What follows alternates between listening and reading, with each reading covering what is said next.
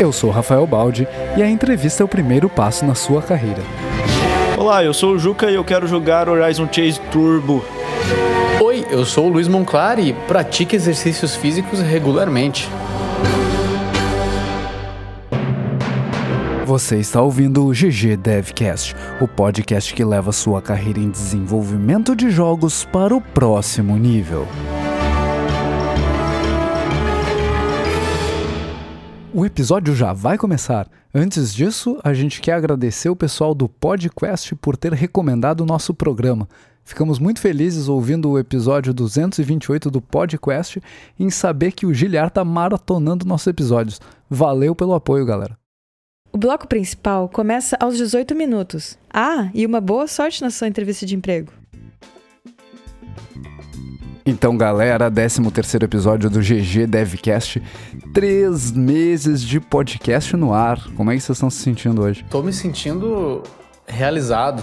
Ah, três, cara, três meses é uma coisa impressionante pra, Três meses. pra, pra um Cara, é um marco, né? assim, vamos, vamos combinar que a gente levou dois anos pra tirar isso do papel e tá com um projeto rodando Sim. há três meses. É É, o impressionante. negócio tá, tá indo, a gente não tá. é, a gente tá cada vez mais animado, especialmente por causa dos comentários e do feedback da galera. Um, pod, um podcast por semana, cara. Né? Quem diria? A a gente começou Quem com a ideia diria de que a gente fazer conseguiria? um a cada duas semanas, não vão um por semana que dá e Uhum. deu, cara. Tá, tá Ah, funcionando. e pra mim deu um impacto na minha, no, meu, na minha, no meu lado profissional, até no pessoal, assim. Pô, eu fico bem motivado. Agora eu, eu olho pra certos, é, certos assuntos, certas coisas com, com uma outra lente, assim, ah, com a lente do, do podcast. Às vezes eu penso, pô, isso aqui dá pra falar no podcast também, vai ser interessante, acho que a galera vai curtir. Então, muito obrigado pela, pela sua audiência, pelas, pelo seu interesse. Isso me mantém interessado também. Isso é bem verdade. Ah, eu comecei a avaliar também criticamente tudo que eu vejo, mais criticamente tudo que eu vejo, pensando em como levar essa informação para as pessoas que estão nos ouvindo. E acho que mudou a, a minha percepção sobre mercado, sobre negócio, sobre desenvolvimento de jogos mesmo. Trouxe uma nova ótica para a carreira. E a gente tem uma premissa, né? Uma, a gente tem uma pergunta forte que acho que guia todos os nossos episódios e guia a escolha de temas, tudo que é isso é relevante para a indústria. E esse sempre é o questionamento que a gente se faz para gravar esses podcasts, né?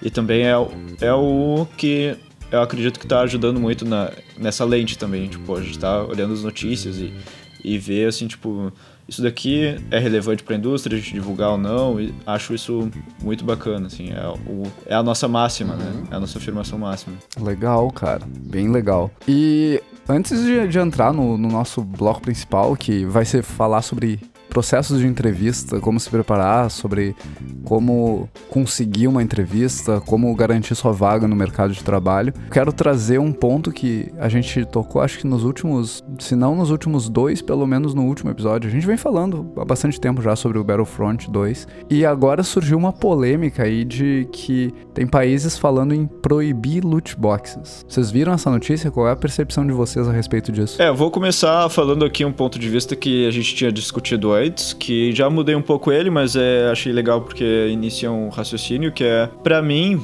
a legislação ela meio tava, ela faz sentido. Ela tem aparecido, né, depois de toda essa comoção. E eu não sou muito de. Eu não sou nenhum anarcocapitalista ou coisa assim, mas eh, nesse quesito eu acredito que o mercado já tava meio que se autorregulando, sabe? Porque já tinha muita gente meio que fazendo boicote, já tinha muita gente indo contra, esses produtos já estavam começando a, a dar um passo para trás. Mas depois de ter conversado com o pessoal aí, acredito que a legislação sim tem uma- um peso e, e acho que vocês podem continuar aí nesse, nesse ponto. O que, que vocês defenderam? É, eu, eu vi que o, o governador do Havaí, o Chris Lee, falou que ele descreveu as loot boxes, especificamente do Star Wars, como o cassino com tema de Star Wars que tenta enganar as pessoas para tirar dinheiro de crianças que estão jogando o jogo, tirar dinheiro de adolescentes que estão jogando o jogo.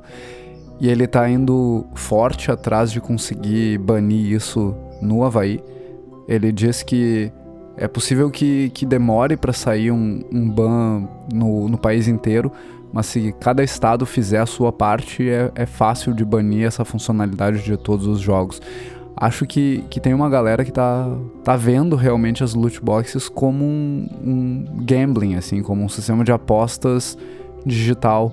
E a gente já vê a proibição de cassinos em vários, vários países, porque tem aquele, aquele viés de evitar que as pessoas se viciem na coisa se for possível. Né? Então... Sim, e só, só fazendo ponto nisso aí, se os Estados Unidos proibir, não vai mais ter loot boxes. Né? Se os Estados Unidos proibir, não vai mais ter loot boxes em jogos, porque se o mercado americano não está interessado nisso, né? uhum. né? Isso Exato. provavelmente vai ser eliminado de todos os jogos. Né? Exatamente. E aí, na Europa, o governo belga tá, tá empurrando essa, essa esse pensamento para frente, está tentando trazer isso para a luz da discussão com outros governos. Pessoalmente, eu, eu não tenho uma opinião formada ainda. Eu, eu entendo o, a motivação para proibir, eu entendo o lance todo do, do vício, mas ao mesmo tempo eu, eu acho que tem espaço para criar loot boxes que, que não sejam uh, viciantes, que sejam efetivamente relevantes dentro dos jogos e que façam sentido para o modelo de negócio dos jogos. Né? Mas eu não, não tenho uma opinião muito mais profunda que isso. Eu acho que se essa proibição começar a passar no, por estado nos Estados Unidos e, e, passar na União Europeia, por exemplo, uh, os desenvolvedores vão ter que se reinventar, né? Porque esse modelo é, é bem forte em jogos free-to-play. Uh, ele tem se tornado constante, cada vez mais constante em jogos premium, como foi o caso do Battlefront. E, e a gente vai ter que acompanhar. Se, se a proibição passar, a gente deve ver uma reinvenção do mercado aí. Eu também não tenho uma, uma opinião totalmente formada ainda, mas isso que você falou do foi o governador do Havaí, você disse? Isso. É, só me levantou uma, talvez uma analogia, uma comparação com que eu, eu acho um pouquinho talvez perigosa essa comparação que ele fez aí, porque quase que se assemelha a, a você colocar a culpa em jogos por comportamentos violentos. Sabe quando você é, coloca a culpa de um, de um, um atentado onde um atirador foi lá e matou uma galera tal, você colocar a culpa disso no, no, vício que ele tinha em jogos de tiro. E daí começa aquela coisa assim, não, porque o cara é, fez isso porque ele jogava Call of Duty, porque ele jogava GTA, não sei o que. Daí a gente já sabe bem aonde que isso vai chegar. É, eu só acho que, tipo assim, eu não tenho de fato uma opinião formada sobre se, se esse ban é bom ou se é ruim. É, eu acho que as pessoas acima de tudo, tem que é, conseguir é, controlar seus próprios impulsos, né? Se, se pais, é, pais principalmente, tem que, tem que saber como lidar com isso na hora de, de repente, não colocar um cartão ali no, no, no PlayStation, no PC, no, no, mobile, na hora de deixar sua criança jogar. Existem controles de, de, de pais pra, exatamente para esse tipo de coisa.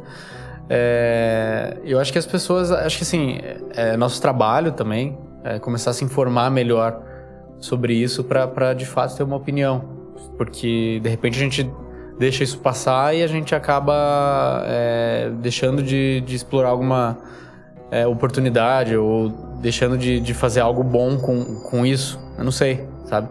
Pode ser que de fato seja uma coisa ruim, mas não sei. Sim. Só me corrigindo, o Chris Lee não é o governador do Havaí, ele é o, um dos membros do Partido Democrata no Havaí. Uhum. Ele é um dos, dos representantes. Tá, tranquilo. Mas é, a opinião mesmo é, não muda pelo cargo dele.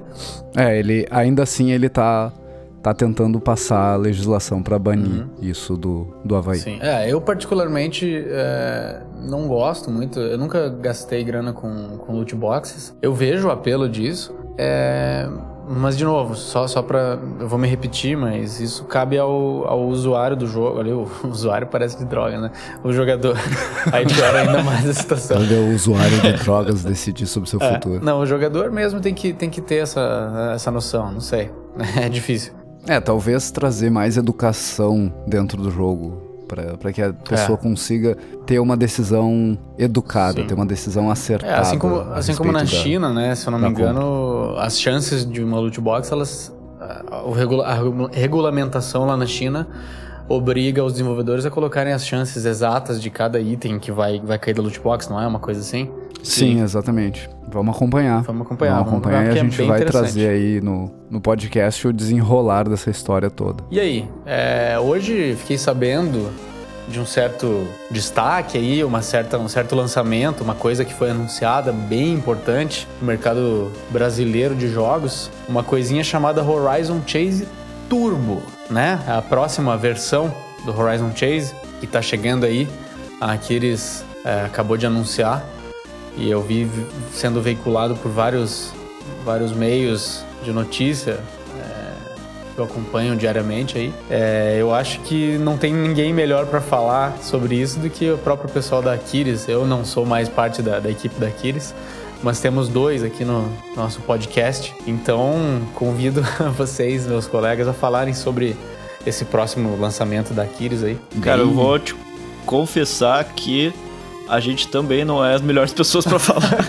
porque a gente não participou do projeto. Uhum.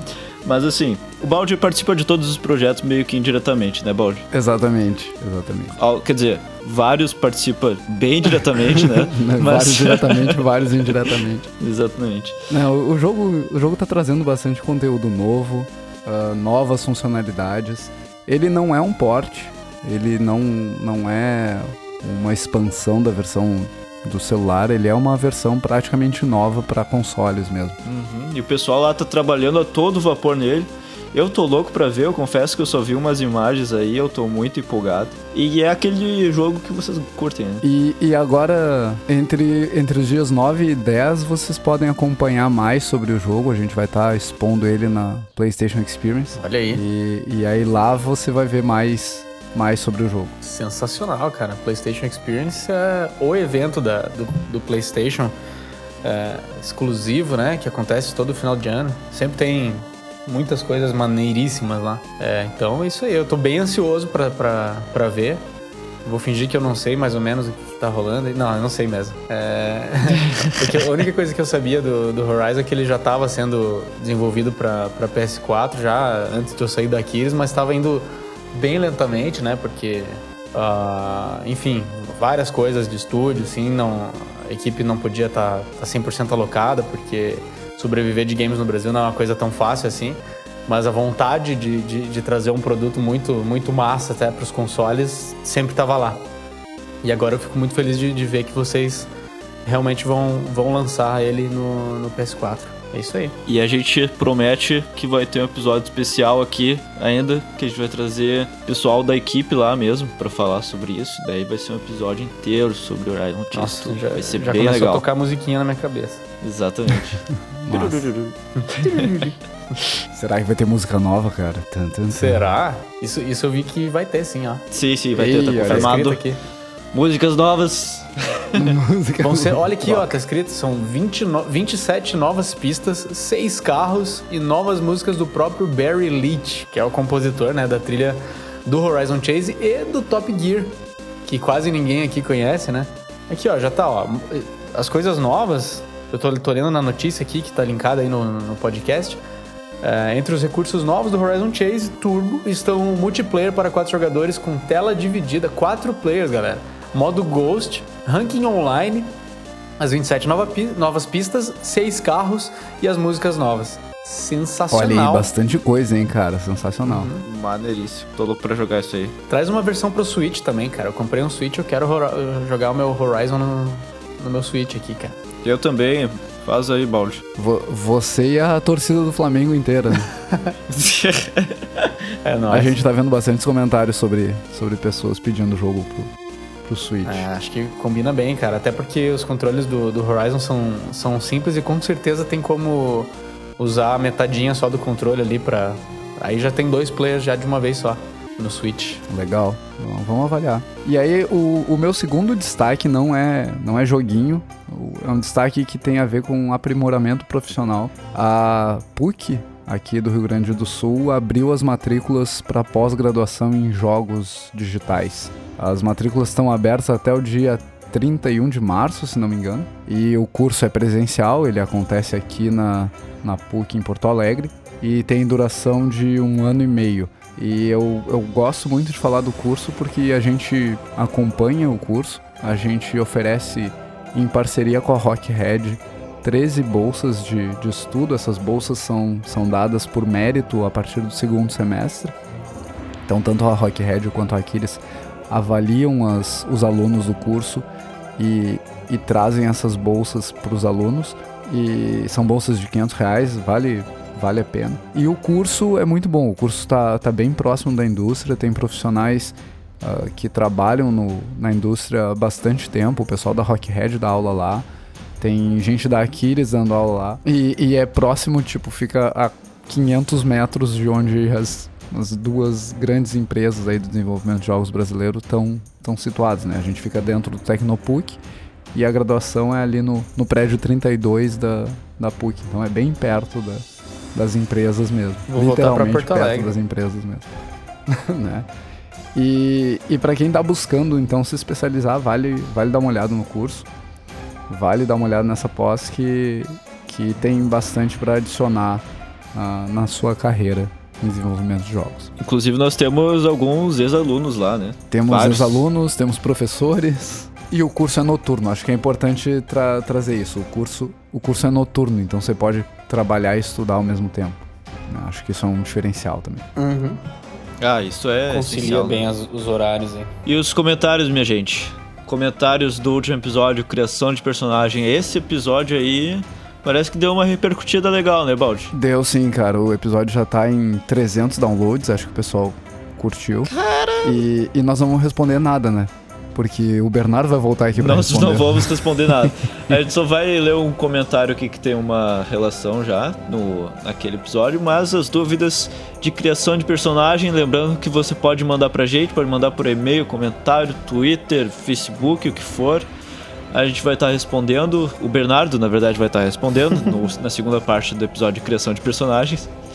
Mas o Márcio Alves de Moreira, no episódio 12, ele comenta o seguinte: ótimo cast, achei interessante você ter trabalhado com coisas diferentes. Ele está se referindo ao Bernardo aqui, que lhe deram uma experiência mais tarde. Eu gosto de modelar e desenhar só por hobby, mas eu também já trabalhei com design de produtos, que me deu um pouco de briefing também. Segue um blog que criei há mais de um ano e eu comecei desenhando e mais tarde modelando. Hoje não tenho mais tempo para atualizá-lo, não é nada profissional como deve ser o trabalho do Bernardo Pascoal, mas aí ele deixa o link quem quiser ver, dá uma olhada no comentário lá. E legal, Márcio.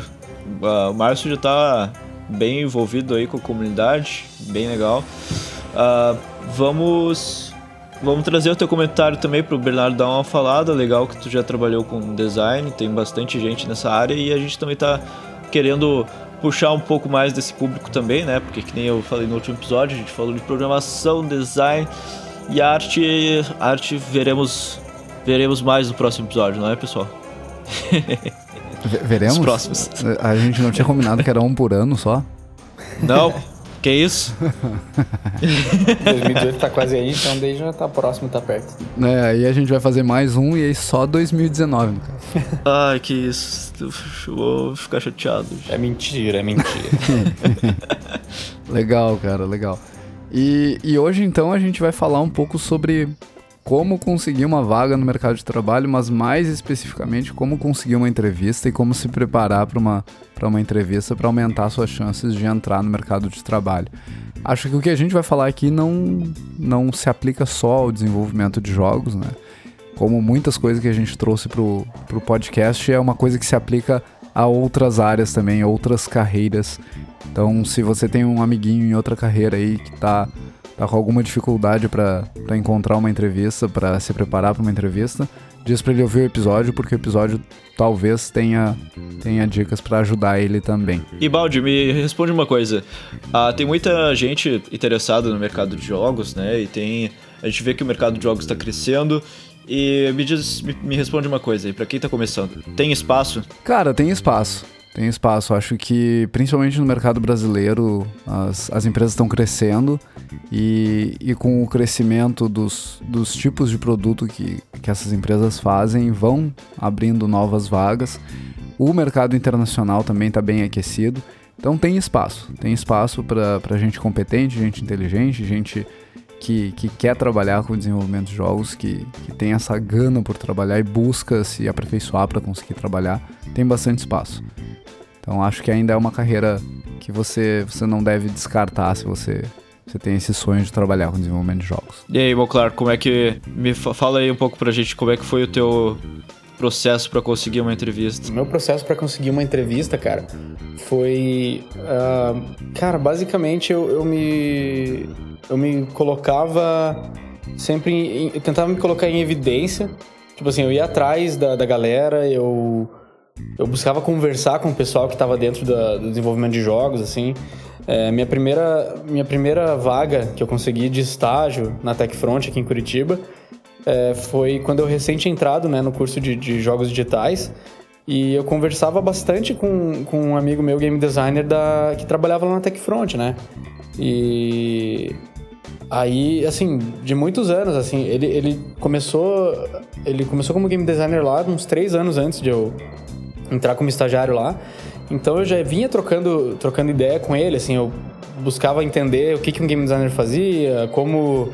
É, que tipo de conhecimento que eu tinha que, que buscar para conseguir me aprimorar nessa área, não necessariamente só para ser um game designer, mas o que, que uma pessoa que desenvolve jogos precisa saber, sabe? É, era principalmente era, era me interessar e, e tá, tá ativo, tá, tá disponível, né? Tipo, fisicamente para ir até um lugar e participar de uma, uma palestra, participar de, sei lá, algum evento, alguma coisa assim. E psicologicamente também, assim, tá me preparando principalmente para tomar um não, né? E para seguir estudando, para seguir é, me aperfeiçoando. E aí, assim, a primeira, a primeira vaga ela caiu justamente por, por esse por esse contato, assim, por, por já ter estabelecido esse networking, digamos assim, com, com esse game designer, o, o saudoso Colono, alguns, talvez alguns conheçam aqui, o Rafael. É, e assim, networking é uma das coisas mais importantes dentro da, dessa indústria, sabe? Não é, não é, não é só networking, claro, você precisa é, saber garantir aquilo que você faz, porque senão o teu networking só vai te, te levar para para uma, uma rua sem saída. Você vai conseguir de repente um primeiro emprego, mas assim que você entrar lá, se você não não suar a camisa, você vai você vai ser mandado embora, e não vai conseguir mais nada. Eu já vi isso acontecer também. Uh, mas é isso, sabe? Principalmente que eu, que eu recomendo. É, isso de levar um não, né? Tem, uh, tem que aprender a, a, levar não, né? Porque a gente tem. É, é bem comum. Eu levei vários nãos no, no, meu início. Isso não, não dá para parar, né? Não, ah, ninguém pode ficar congelado porque levou um não. É, é uhum. é normal. Todo mundo recebe não. E tipo assim, é, na verdade o não que você leva é só para ver de uma outra perspectiva, é só uma confirmação, né? Porque o não todo mundo já tem, aquele velho ditado, o não você já tem, então vai tentar. Então, cara, se você relevou um não agora, segue, segue o barco, cara, continua estudando, continua aperfeiçoando seu portfólio, que a gente já vai falar, é, e tenta de novo, depois de um tempo. Porque assim, as pessoas não vão. Sabe, se você sei lá, mandou mal numa entrevista, teu currículo não estava tão legal assim, as pessoas não vão guardar rancor, elas não vão é, falar, meu Deus, esse cara é horrível. Na verdade, o que vai acontecer, se você mandar de novo e tiver melhor, as pessoas vão falar, cara, esse cara correu atrás, esse cara tá buscando melhorar. Então, eles vão ver valor nisso, as pessoas que, que podem te contratar. Exatamente. Ao mesmo tempo que se você mandar um currículo de novo e não tiver evoluído nada, você vai começar a se direcionar para a lista negra. Na Aquiles, eu mandei meu currículo duas vezes. Ah, na primeira, não tinha vaga. Eu mandei sem ter vaga, inclusive. Às vezes é interessante, né? Porque pelo menos já tá no banco, banco talentos, ali, né? né? Tá ficando um banco de talentos, né? Aliás, e isso... daí na segunda vez... Isso é um ponto importante, assim. Eu, eu acho que eu já falei em outro episódio, mas não é mentira. As empresas têm banco de, de talentos, têm banco de currículo, tá? Então, você mandar seu currículo para a empresa vale a pena sim. A gente mantém histórico disso, a gente mantém esses currículos uh, à mão para quando uma vaga surge.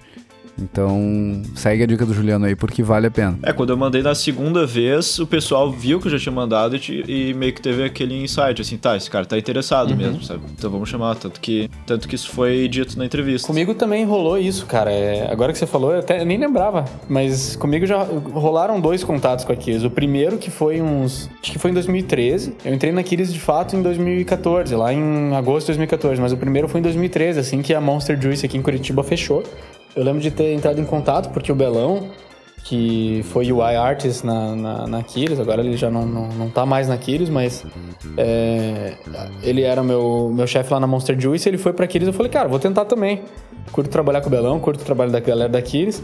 Aí marquei lá uma entrevista, conversei com, se não me engano, foi com o Rafa, cara, Rafael Rodrigues, grande Rafa, abraço, o, o Israel, e, cara, talvez tenha tido mais alguém, mas eu não vou lembrar agora. Mas aí rolou uma conversa tal. E acabou que não deu em nada, velho. Foi tipo em julho de 2013, julho, agosto de 2013. E eu falei, então beleza. Tipo, meu, meu, eles estão lá com o meu, meu currículo, foi pro banco de talentos e não deu outra, cara. Em 2014 eles voltaram a falar comigo, porque é muito mais é mais seguro para a empresa, é muito, muito mais fácil eles irem, irem buscar alguém que eles já tiveram um primeiro contato e já tiveram uma boa impressão, do que irem atrás, irem caçar o pessoal numa numa selva, digamos assim, que você não sabe direito onde é que você vai encontrar uma pessoa, porque você, você nem sabe se alguém está interessado, você não sabe o perfil dessa galera. Então eles provavelmente foram, foram primeiro para o banco de talentos deles é, e entraram de novo em contato comigo e deu certo dessa vez, em 2014, daí eu fui, fui trabalhar na Aquiles. Justo. Eu, eu tive contato com a Aquiles especificamente na, na faculdade. Eu conheci o, o Maurício entrando para a ciência da computação, o que reforça o lance de, de rede de contatos, né? Eu comecei como colega dele lá e acabei entrando para empresa. Esse é um, um, ponto de como buscar essas oportunidades. Participar de eventos, participar da comunidade de desenvolvimento, uh, acompanhar as empresas nas, nas redes sociais, acompanhar os desenvolvedores nas redes sociais e, e se enturmar com essa galera, né? estabelecer essa rede de contatos para que as pessoas lembrem que tu existe. E o lance de mandar teu currículo para a empresa é extremamente relevante. Manda teu currículo, manda uma carta de apresentação, explica quais são os teus objetivos, com o que, que tu quer trabalhar no futuro, por que, que tu acha que, que seria interessante a empresa te contratar. Bota tudo isso num pacotinho e manda para a empresa. Despretensiosamente. Não precisa esperar que uma vaga esteja aberta para fazer isso. E eventualmente tu vai colher os frutos, como o Monclar tá falando, como o Juliano tá falando. Eventualmente a empresa vai olhar para aquele currículo que tá lá no, no banco, aquela pessoa que tinha até esquecido que tinha mandado um currículo e vai falar com essa pessoa, vai tratar com, essa pessoa quando uma vaga surgir, né? Isso mesmo. E é importante também é, não, não deixar suas expectativas lá no alto quando você manda um, um, currículo. Eu já vi isso acontecer. É tipo, amigos meus que já mandaram um currículo para empresas grandes e tal. É igual quando você aposta na Mega Sena. O cara começa a a sonhar que vai, vai comprar uma casa, vai comprar um barco, vai comprar um helicóptero, um avião, não sei o quê. Aí passa a semana lá, sai o resultado da aposta, o cara não ganhou, beleza, né? É, não, não, a, a, dica é manda o currículo, que nem o Balde falou, despretensiosamente, segue, segue o barco, continua melhorando seu seu portfólio e se der certo deu. Não espere também é, uma resposta. É melhor não esperar uma resposta at all da empresa.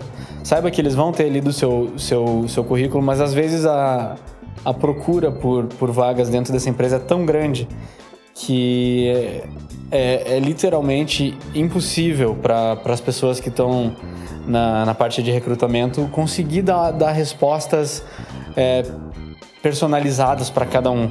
Às vezes vem uma resposta é, geral, assim, ó, obrigado pelo contato, não, mas não foi dessa vez.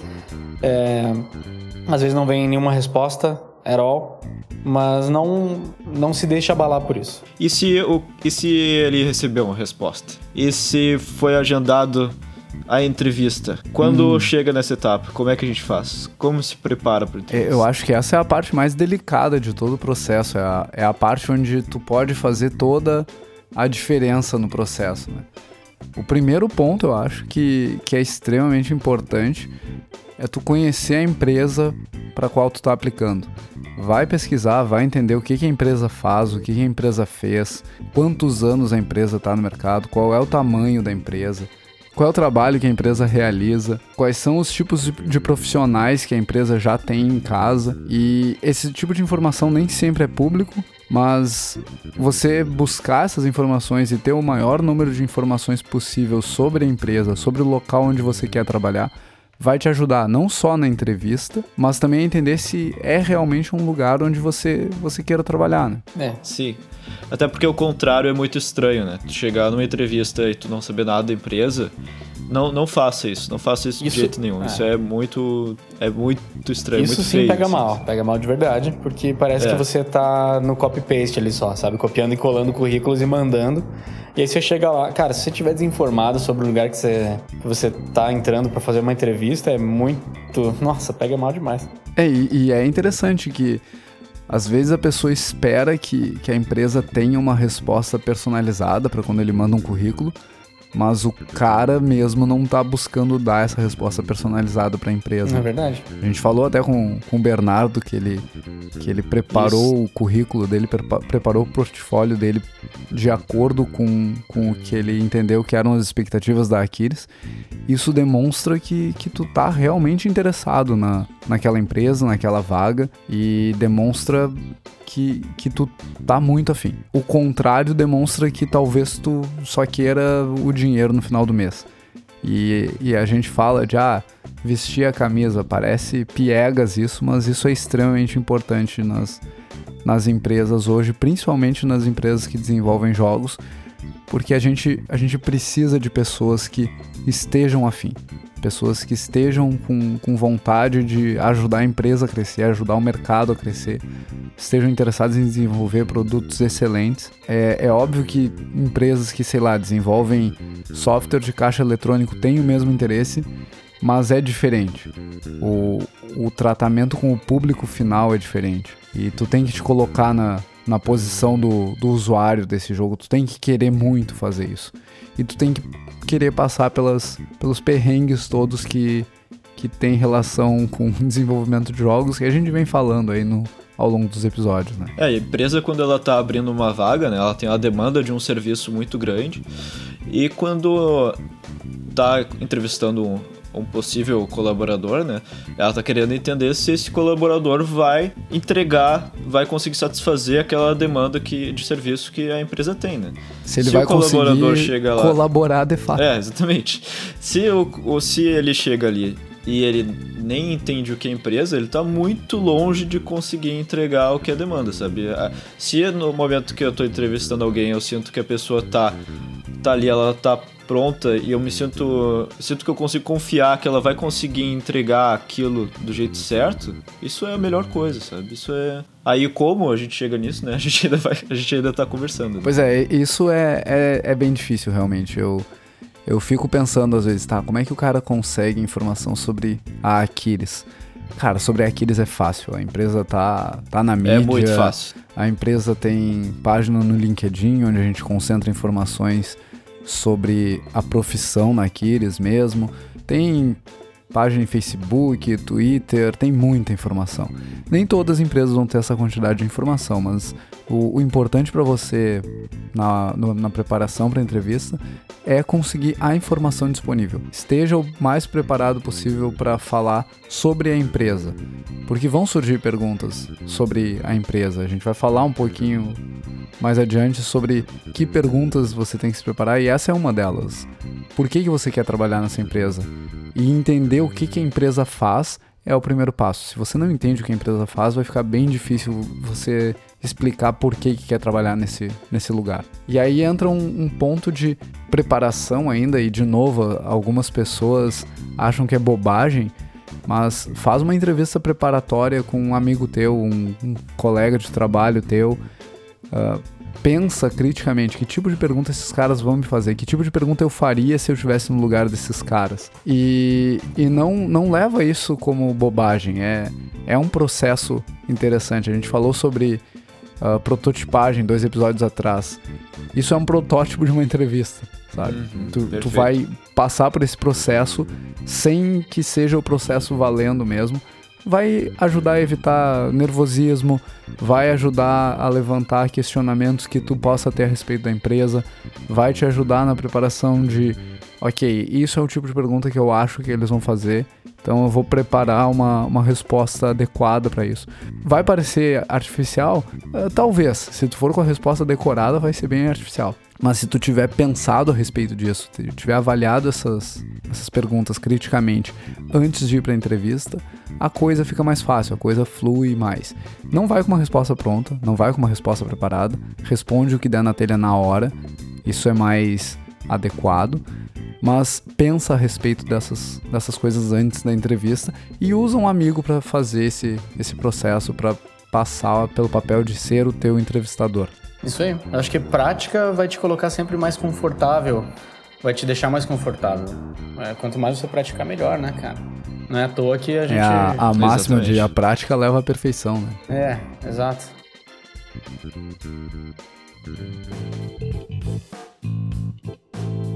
E, e aí, outros pontos, assim, ainda na preparação. Cara, tem, tem coisas práticas para preparação.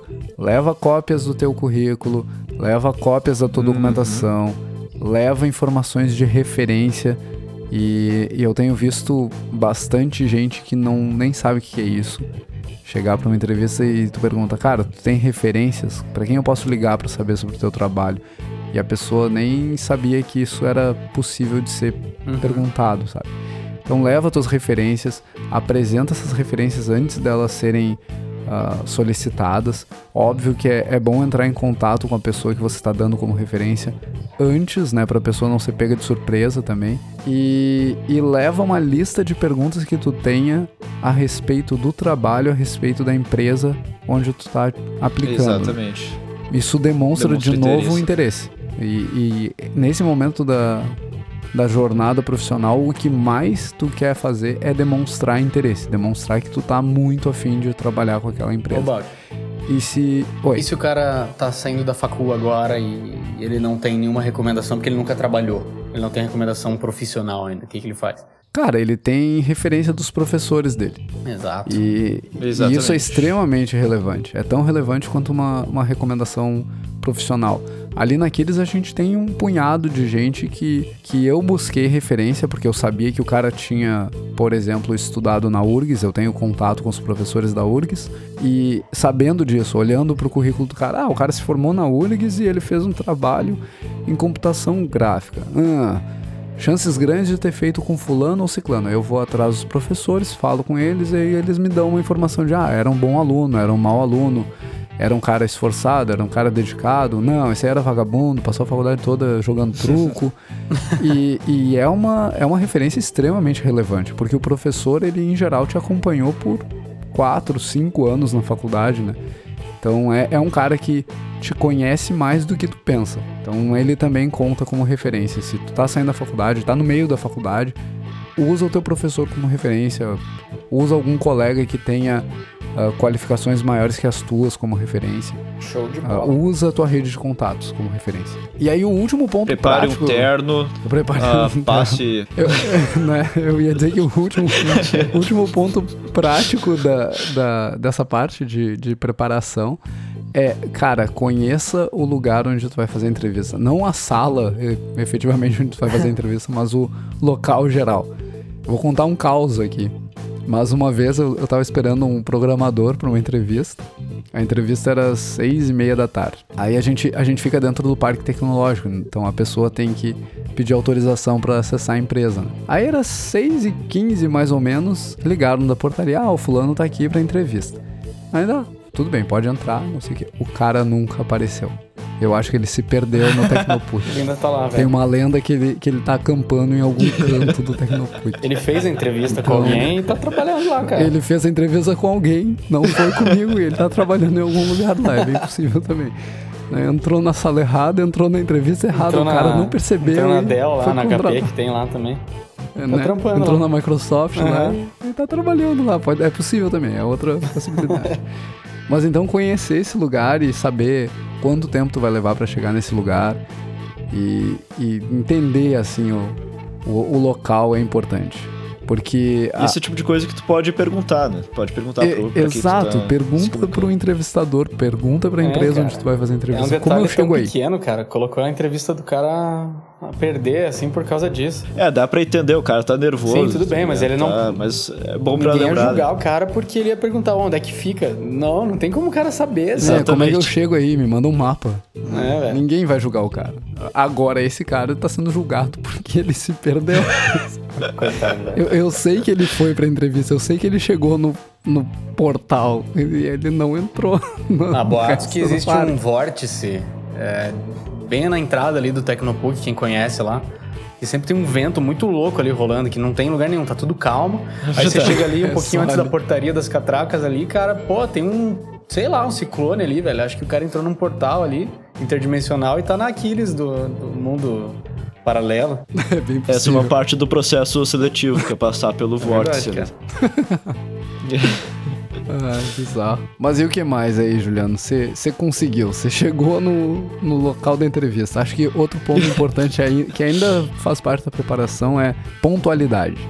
Pontualidade não é chegar uma hora e meia antes da entrevista. Eu, eu fico muito irritado quando alguém me avisa: ah, o cara chegou pra entrevista. E aí eu olho na agenda, mas a entrevista dele é daqui duas horas. Porque eu fico angustiado. Eu, caceta, esse cara vai ficar perdendo tempo aqui agora e ele vai ficar estressado e na hora da entrevista ele vai estar puto com a vida. Porque ele chegou no horário Ou errado mais nervoso, né? ou mais nervoso. Então, pontualidade. Ser pontual não significa chegar uma hora antes. Chegar uma hora antes você não está sendo pontual. Desculpa aí se você pensa assim. Chega 10 minutos antes. Chega 5 minutos antes. É, é interessante chegar antes do horário. É melhor chegar antes do horário do que depois do horário. Mas não chega muito mais do que 10 minutos antes. É mais que suficiente para te, te ambientar e te aclimatar ao, ao local da entrevista. E terno, Juliano, tem que ir de terno? Tem, que- tem, que, tem que ir de terno, cara. Principalmente daquelas gravatinhas de. Como é que é? Que tu bota assim no. Borboleta? Borboleta, isso. Tem- Nossa, tem que ir de, de smoking e borboleta. É isso. E, e esse com o chapéu, aqueles de chapéu Ah, tá. também, que eu não, eu não tô lembrando o nome, nome de nada. Cartola, lá, Aquele chapéu, hat. aquelas cartolas e, e uma bengala. Sim, vai, o cara vai de Exatamente. cosplay de pinguim. eu mostrar que tu tá sério pra E entrevista. que tu tá sério. Pelo amor de Deus, não, não levem isso a sério, tá, galera? Vai chegar uns caras de, de cosplay lá na Aquiles, velho, pra entrevistas. Mas, mas falando sério, isso é, é importante, assim, como a gente falou antes, conhecer a empresa vai, vai te permitir entender também que tipo de roupa que tu tem que ir na, na hora da entrevista. Lá na Aquiles, eu não gosto de receber o cara de boné e bermuda.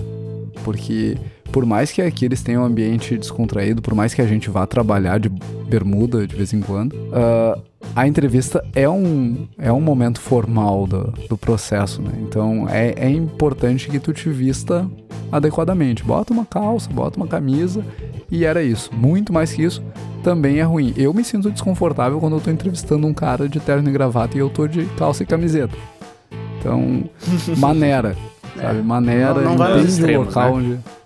Não vai nos extremos, exatamente. O importante é tá adequadamente vestido, tá mostrando que, que tu tem assiduidade, que tu tem cuidado com a, com a tua aparência. E, e é, é a primeira impressão, né? Uma dica aí, eu fui pra entrevista, nervoso, feito, né? Ah, suando, feito um porco. Não use roupas brancas, porque senão vai ficar parecendo que você tá suando. Vai, vai ter aquelas pizzas embaixo do, do, do braço. Eu fui, é, exatamente, eu fui esperto nesse ponto. Fui com a camiseta escura, tá ligado? Dicas de moda do Juliano. Um, um desodorante pesado ali, tá ligado? Pra ninguém se ligar que tu tá extremamente nervoso. E, e não tem por que ficar nervoso, cara. Acho que esse é um Exatamente. outro ponto. É, é um processo ninguém quer te deixar nervoso, né? Não, ninguém quer te deixar nervoso. De vez em quando. Só, só às vezes. É, só, só às vezes.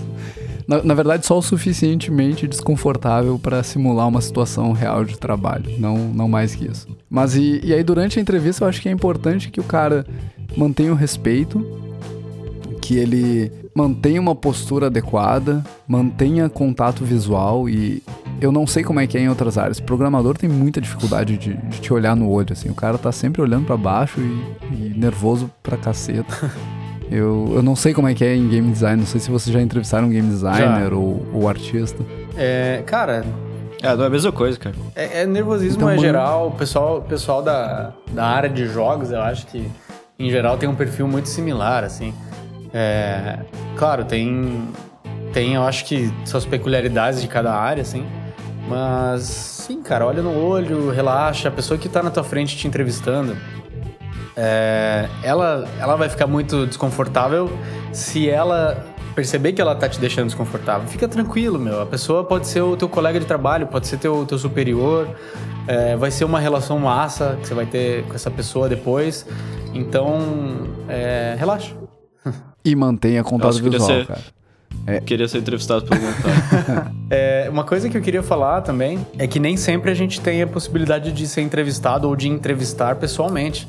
No meu caso, a minha entrevista não foi, não foi pessoalmente, pelo menos a primeira etapa dela não foi pessoalmente. Eu fui entrevistado por, por Skype. E, em geral, assim, o que eu recomendo, por, é, provavelmente o Balde com certeza já entrevistou gente, gente por Skype, eu sei que já. Juca também. Bastante gente. É, mas eu já fui entrevistado, já entrevistei, já participei de entrevistas por Skype. O que eu recomendo, cara, eu gosto de ver a pessoa. É, apesar de. é, às vezes a pessoa fala, não, não tem problema não ter webcam e tal. Mas eu acho legal, eu acho que, tipo, isso não é, óbvio, um substituto de ver o cara pessoalmente, mas já é. Já mostra que o cara tá ali, sabe? Ele tá mostrando a cara dele. Ele, se ele vai fazer parte da sua equipe, você vai ver ele todo dia. Então, é, dê um jeito de conseguir, de repente, uma webcam, alguma coisa. É simples, sabe? É, consiga um microfone decente, porque a pior coisa é você tá tipo, hã? Que? Não entendi direito. Pá, microfone chiando, microfone quebrado ali, zoado. É, vale a pena investir nisso, porque ah, depois também são incontáveis os momentos onde você precisa fazer uma, uma call, assim, uma, uma chamada com um cliente, uma chamada com outra pessoa da equipe. Então, cara, é um equipamento necessário. É, e nessa parte do, do online é isso, sabe? Do, de resto, se mantém a mesma coisa. Se você tiver com a parte de cima bem vestida, você pode estar de cueca embaixo, se ninguém vai ver na webcam, tá tranquilo. É, só, só toma cuidado na hora de levantar É. da cadeira. Desliga a câmera antes de, de levantar. E eu acho que, assim, dificilmente alguma entrevista ela vai ser perfeita, assim, vai, o cara vai atender todos os pontos, o cara vai fazer tudo que a gente tá falando aqui perfeitamente, né? Então não precisa estar com medo ou não precisa tentar fazer com que tudo fique 100% porque, porque Não não, vai vai, ser, né? conseguir, sabe? Não tem como. É, não vai ser. Então não tem problema tu não saber alguma coisa, não tem problema alguma coisa tu não ter a, a experiência completa, mas é legal daí explicar o porquê disso, né? Mostrar a tua experiência, mostrar o teu interesse. Ah, quando te perguntarem e daqui a pouco é um ponto de deficiência teu, tudo bem, é um ponto de deficiência teu, mas aí se tu te demonstra interessado para conseguir suprir isso, por exemplo, ah, o cara é um artista com uma experiência de 3D excelente, assim, ele manja muito de textura, mas o conhecimento de UV dele é mais fraco, ele não, ele tem dificuldade de abrir o V, por exemplo, que é abrir o mapeamento da malha para conseguir aplicar a textura, né? Beleza, é uma deficiência, a gente vai a gente vai tentar suprir isso com outra pessoa ou a gente vai fazer com que te dar condições para te aprender, sabe? Se te mostrar interessado a suprir esses pontos que não tem tanta habilidade, não tem tanto conhecimento, já tem, já, já tá com meio caminho andado, sabe? Vai entrar, vai aprender e é isso aí. Justíssimo. Acho que é importante não esconder nada, não tentar Exatamente. esconder nada, não, não mentir na entrevista. Porque, Mentir é cara, mentir é na entrevista é terrível. Mentir Mentir ocultar informação né? na entrevista é horrível. É, exato, em qualquer momento da vida é horrível. Mas Numa na entrevista, eu acho que é entrevista, ainda pior porque, cara, eventualmente tu, tu é contratado e aí uma hora ou, ou- ou outra alguém vai descobrir que aquilo não era totalmente verdade. Vão descobrir que você falou que era foda em Angular e não sabe nada de Angular. E isso vai te colocar em maus lençóis, tu vai perder a oportunidade, vai acabar sendo demitido e vai gerar uma, uma situação de constrangimento para ambas as partes. Então, Sim. cara, não sei isso, não sei isso. Sei isso? Ah, eu sei tanto disso. Na entrevista e no currículo, né? Chega lá, tá escrito no currículo, cara sabe 50 coisas. Chega na entrevista, tu é perguntado sobre essas 50 coisas e tu vai ser perguntado. E aí tu não sabe responder. Exatamente. Esse é o tipo de coisa que, mesmo nervoso, se a pessoa tem experiência, ela vai conseguir responder. Sim. É, e tipo, se você mentir, cara, vai- isso vai transparecer, é um instantâneo de um grande não que você vai levar. E o pior, assim, se você por algum acaso conseguir mentir, conseguir passar no processo e ser e, e- você for contratado, e nem o Bode falou, isso vai, vai transparecer de- depois de um tempo. E quando você for mandado embora, é, você não vai ter como pedir recomendação do lugar onde você saiu. E se as pessoas, e isso vai acontecer, do, do teu novo lugar que você está pretendendo entrar, entrarem em contato com o pessoal do escritório antigo, elas vão ficar sabendo disso também. E, cara, acabou, velho. Tua carreira vai começar a ir pro buraco. Então tome muito cuidado, tenha, tenha é, a cabeça no lugar e não minta. Fale, seja sempre sincero. Justíssimo. Tira isso da cabeça de, de, de tentar mentir pra conseguir uma vaga. Aquela, aquele folclore que rola por aí de que, tipo, ah, o que importa é entrar, conseguir a vaga, aí depois eu me viro. Cara, isso não é assim. Porque as pessoas. pre- É um, é um negócio de confiança, as pessoas querem contar com você, você precisa é, conseguir entregar aquelas coisas. É, então, vale a pena você adiar de repente uma, uma entrevista para conseguir é, melhorar algum ponto que você acha que está fraco ainda, ou vai para essa entrevista e seja sincero, não conseguiu, melhora aquilo e tenta de novo. É, é muito melhor. Justíssimo. É, exatamente. Eu lembro até quando eu fui entrevistado, eu não tinha, eu não tava com muita experiência em 3D Max, por exemplo. E você sabe que lá da Kiris é tudo 3D uhum. Max. Minha experiência era com com Modo, que é um outro programa de modelagem 3D. E aí me perguntaram, tá, mas tu já trabalhou com 3D Max e tal? Trabalhei, faz, faz tempo, mas assim, o que eu sei é Modo, esse outro programa, mas eu acho que fazer essa transição é trivial, mas eu vou ter que fazer essa transição, uhum. Então, então realmente, assim, falei, não sei, não sei 3D Max, não, uh, não tenho mais tido experiência, mas fazer essa transição de um software para outro, acho que vai ser tranquilo. Legal. E o que mais que tu tem que te preparar para uma entrevista, Juliano? O que, que tu acha, assim, de perguntas que são comuns durante uma entrevista? Tem uma... vão ter várias perguntas sobre benefício e tudo, isso é interessante ter também, mas eu acho que é legal encaixar essas dúvidas mais pro final, né? Porque primeiro tu vai ter umas perguntas mais sobre o papel que tu vai estar tá desenvolvendo lá, o que que tu vai estar, tá, o que que tu vai estar tá fazendo, o que que vai estar tá sendo pensado, o que que vão, o que que vão pedir para ti fazer, né? Eu acho que tem algumas perguntas de cunho pessoal que vão, vão ser feitas e e não adianta fugir, você vai. Quanto mais você participar de entrevistas, mais você vai ouvir essas perguntas. E não adianta me olhar com aquela cara de novidade, porque eu sei que você já ouviu essa pergunta antes. Mas em geral vão ser perguntas do tipo: qual é a tua maior força? E aqui a gente vai medir o quanto tu é egocêntrico ou não e o quanto tu consegue avaliar criticamente o teu trabalho, o teu desempenho profissional. Uh, analogamente, qual é a tua maior fraqueza? De novo, eu tô avaliando se tu sabe te avaliar. Ninguém é 100% perfeito, ninguém não tem fraquezas. Todo mundo tem alguma fraqueza, todo mundo tem alguém, algum ponto negativo, algum ponto a melhorar. E, e a pergunta é muito menos sobre o que tu faz de errado e muito mais sobre esse cara consegue se autoavaliar, ele consegue é, dizer como melhorar, ele consegue se estabelecer um caminho de de crescimento pessoal e profissional. Então, de novo, aqui a pergunta não é sobre, cara, eu quero te humilhar agora. O que, que tu faz de errado? Não, não é sobre isso. O que mais sempre surge, fale sobre você. E aqui eu não quero saber sobre toda a tua vida. Eu quero um resumo sobre experiências profissionais, experiências pessoais. Se tu tem um hobby que tu acha relevante pro trabalho, sei lá, eu tô aplicando para uma vaga de animador e eu pinto. Aí eu, pô, olha só, no meu tempo livre eu, eu faço pintura a óleo, não sei o quê. Tem relação com o trabalho. Então traz essas experiências, mostra que tu é uma pessoa também. Ah, é interessante nessa, nesse tipo de pergunta levar para o lado pessoal, para o lado humano da coisa. Hum, que mais? Por que, que eu tenho que te contratar? Por que, que eu devo te contratar e não um dos outros 90 que estão na fila de espera?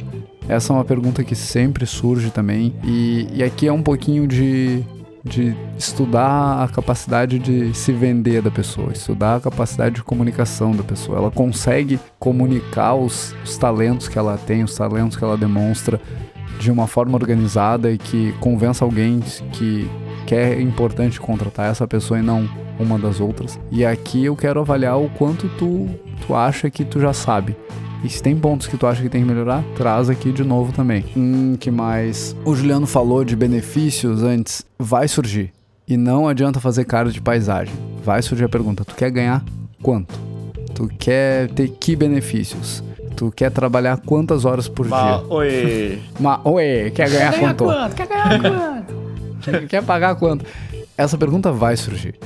E, e não é uma pergunta no, no sentido de a empresa tentar te, te extorquir ou qualquer coisa do gênero. É de novo uma pergunta que está voltada para avaliar o quanto tu te valoriza e o quanto tu tem de conhecimento do mercado de trabalho. Exatamente. Né? É em... Tu não tá em outro mundo, assim, não tá em um contexto completamente diferente. Exatamente. E que mais? Por que que tu saiu ou tá saindo do, do emprego que, que tu tava ou tá?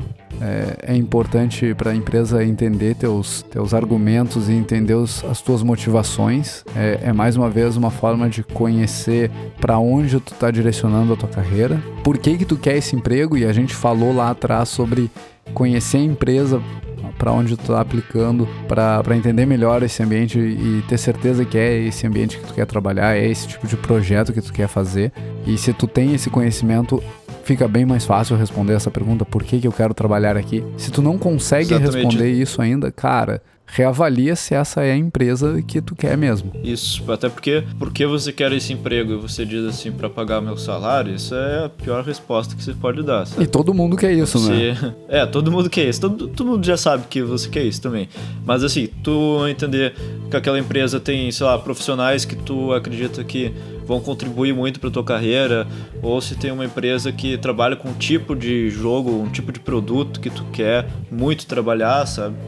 uma pessoa que está alinhada com os valores da empresa é algo extremamente positivo. Exatamente. Aí tem duas perguntas que são mais alto nível, mais abrangentes, assim, falar sobre alguma dificuldade profissional, pessoal que tu tenha tido e superado e como tu superou essa adversidade, demonstra se tu tem ou não resiliência, demonstra como que tu lida com problemas. Essa, essa é uma pergunta que, que surge de vez em quando também. E onde tu te imagina daqui dois, três, quatro, dez anos, que demonstra o quanto tu tá te preparando e o quanto tu tá direcionando do teu esforço pessoal para evoluir a tua carreira, né? De novo, demonstra interesse. Aí não na empresa, mas interesse em você mesmo. E as perguntas técnicas, Baldi? ah, então, as perguntas técnicas. Isso é importante, cara. Tem, tem perguntas técnicas também. E, e aí eu não sei, eu quero ouvir de vocês também, que eu acho que vocês já entrevistaram pessoas para game design e arte. Na programação, a gente em geral vai trazer perguntas específicas sobre tecnologias. Ah, o cara me disse que entende horrores de React. Eu vou perguntar alguma coisa que me demonstre se ele sabe ou não React realmente. Ou o cara me falou, sei horrores de, de bancos de dados SQL. Eu vou pedir para ele fazer uma query SQL. Não, não, não, não existe não acontecer isso. Fora isso, a gente vai, e, e é uma prática comum em empresas que, que desenvolvem software, trazer um problema e pedir que tu resolva o problema com tecnologia. E aí vai depender do, do nível de senioridade da vaga. Se você chega para uma vaga como júnior pleno, eu vou, vou te perguntar, sei lá, cara, me programa uma, uma função que cria uma série de Fibonacci aqui e cria ela de forma recursiva ou não. Só uma coisa, e isso se... é o teste? Isso é quase um teste. Depende da, da área. Eu faço isso durante a entrevista. E você, Monclar, quais são as suas perguntas técnicas quando você está entrevistando alguém para uma vaga de game design? Cara, é, geralmente eu faço perguntas é, relacionadas a alguma coisa do portfólio do cara. Por exemplo, se ele me mostrou algum jogo que ele fez, alguma é, mecânica que ele disse que desenvolveu e tal. Eu faço perguntas específicas sobre aquilo. Eu, eu busco entender como que ele resolveu certos problemas. É, eu quero entender como é que é o processo de, de, de criação dele, assim. Eu, eu, preciso entender se é um cara que vai, vai ser um cara que joga em time, é, apesar de, de que isso a gente já vai ter uma noção durante a entrevista toda, mas Ali, mais especificamente no, no, no, momento criativo, é difícil o cara esconder isso, porque é, se você perguntar assim, ah, não, beleza, então como é que você, fez para desenvolver essa mecânica? o cara vai falar, ah, desenvolvi isso aqui tudo sozinho, eu escrevi tudo sozinho, e daí depois não sei o que, e tudo sozinho, aí você vai falar, não, beleza, mentira, né? É, dificilmente num, num projeto como esse e tal é, se for um projeto grande, o cara vai fazer isso tudo sozinho. É, mas eu gosto de, de, de enxergar uh, o pensamento de game designer do cara ali, sabe? A, a maneira como ele trata as ideias, assim. É, se ele tem algum problema em descartar ideias, se ele se apega demais a elas. É, eu gosto de, de, de, enxergar soluções, sabe?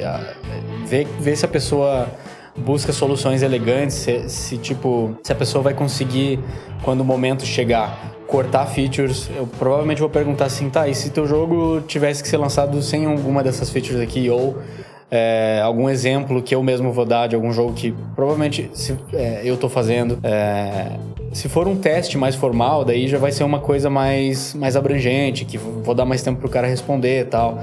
Eu vou é, perguntar como que, que ele comunicaria uma ideia, como ele comunicaria a necessidade da implementação de alguma coisa para o programador, como que ele ia se relacionar com, com o pessoal da arte, assim, é, se ele tem de repente alguma experiência de é, em alguma das outras áreas e como que isso ajuda ele dentro do, do game design, é, que outras experiências de vida, assim, que ele acha que, que por, por game design, né, ser uma disciplina que, que lida diretamente com a reação de seres humanos, com a, é, com a percepção também. É, que outras experiências de vida que ele acha que contribuem para a disciplina dele? Em geral, são, é, é esse, esse é o tom das, das perguntas que, que, eu, que eu procuro dar. Até. Ah, não, já falei.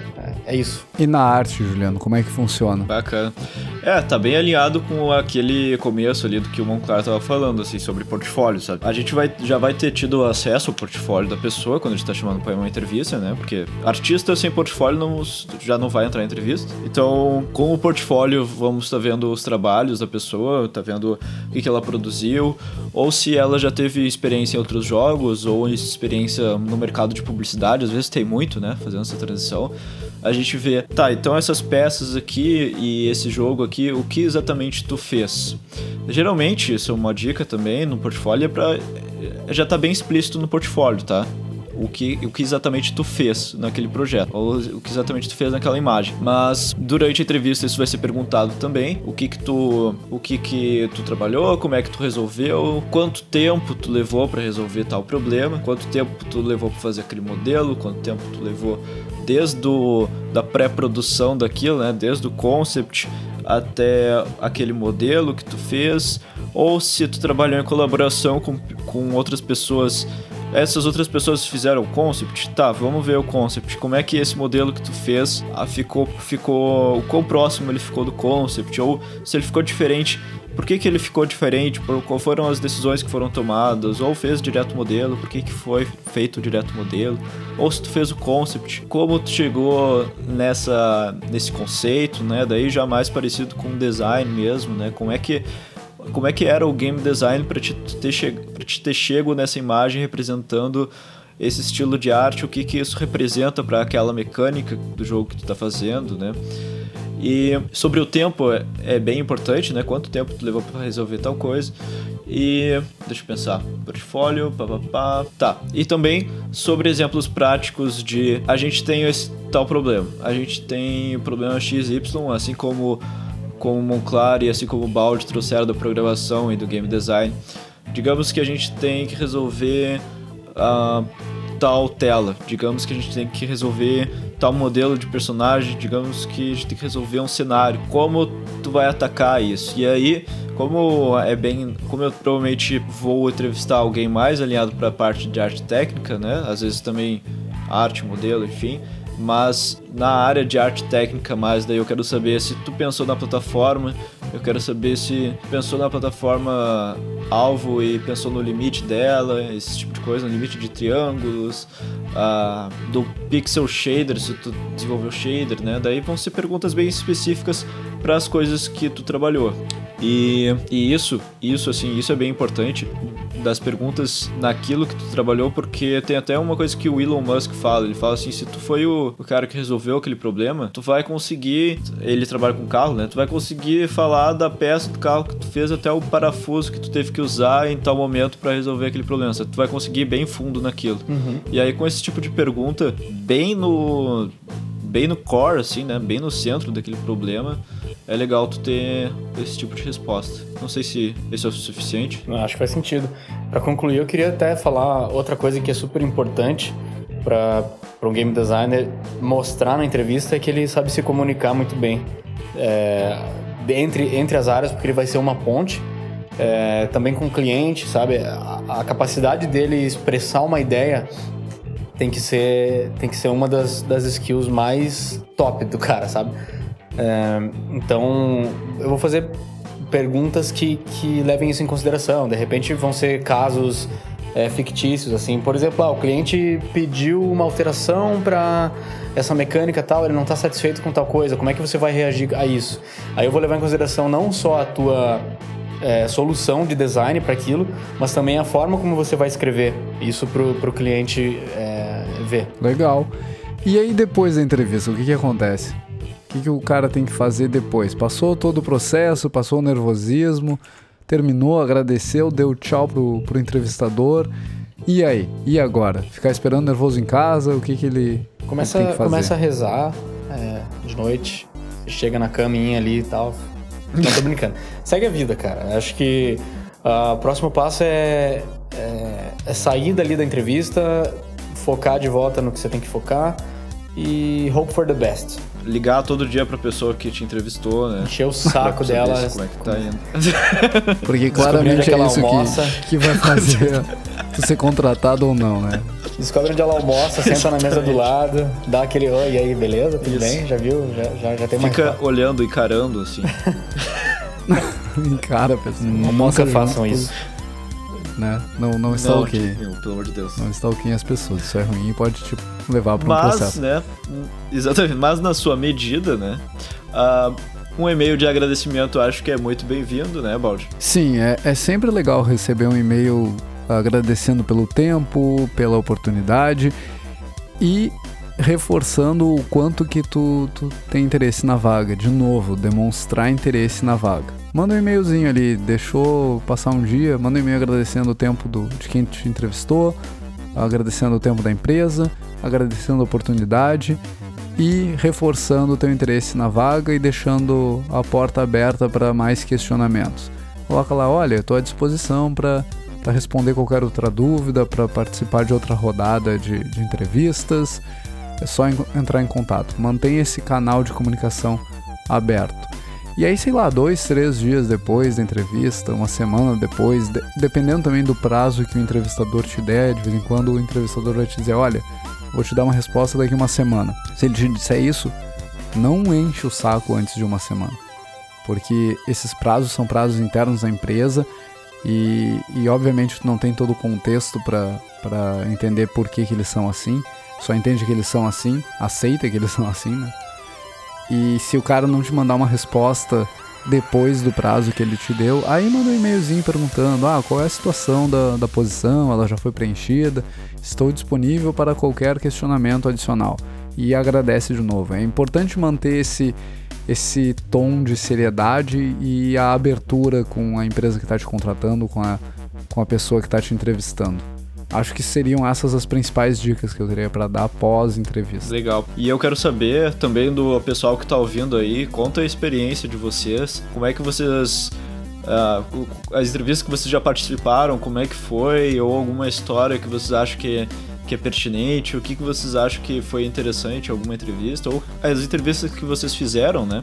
Que vocês estavam entrevistando, ah, quais são as dicas, o que, que vocês acham que, que foi pertinente, pontos que vocês viram que. que ou dicas que vocês usam sempre, ou alguma coisa assim, acho que é legal, porque a gente aprende aqui e todo- e a gente traz nos comentários do próximo episódio também, todo mundo aprende junto com a gente, né? Acho justíssimo, justíssimo. Por mim, sim, as pessoas têm que, têm que participar lá no, no blog, participar no Discord. Aí vamos construir uma, uma lista de dicas para pessoas que estão sendo entrevistadas. Que daí os entrevistadores podem olhar essa dica e, e mudar o rumo da conversa. né? É, vamos Pegar lá. o pessoal de Ah, você ouve o. GG Devcast? Já sei, já o cara pega outra folhinha dele. É, né? É a folhinha para quem escuta GG e a folhinha de quem não escuta. Anti-GG Devcast. Digam nas suas entrevistas que vocês escutam o GG Devcast. Mensagem subliminar. do Especialmente se GG. você for fazer uma entrevista na Kiris. É, olha o puxa-saquismo, né? Puxa-saquismo tem, tem um limite ali do puxa-saquismo. Mas legal, cara. Por mim é isso, por mim é, é GG. GG. GG.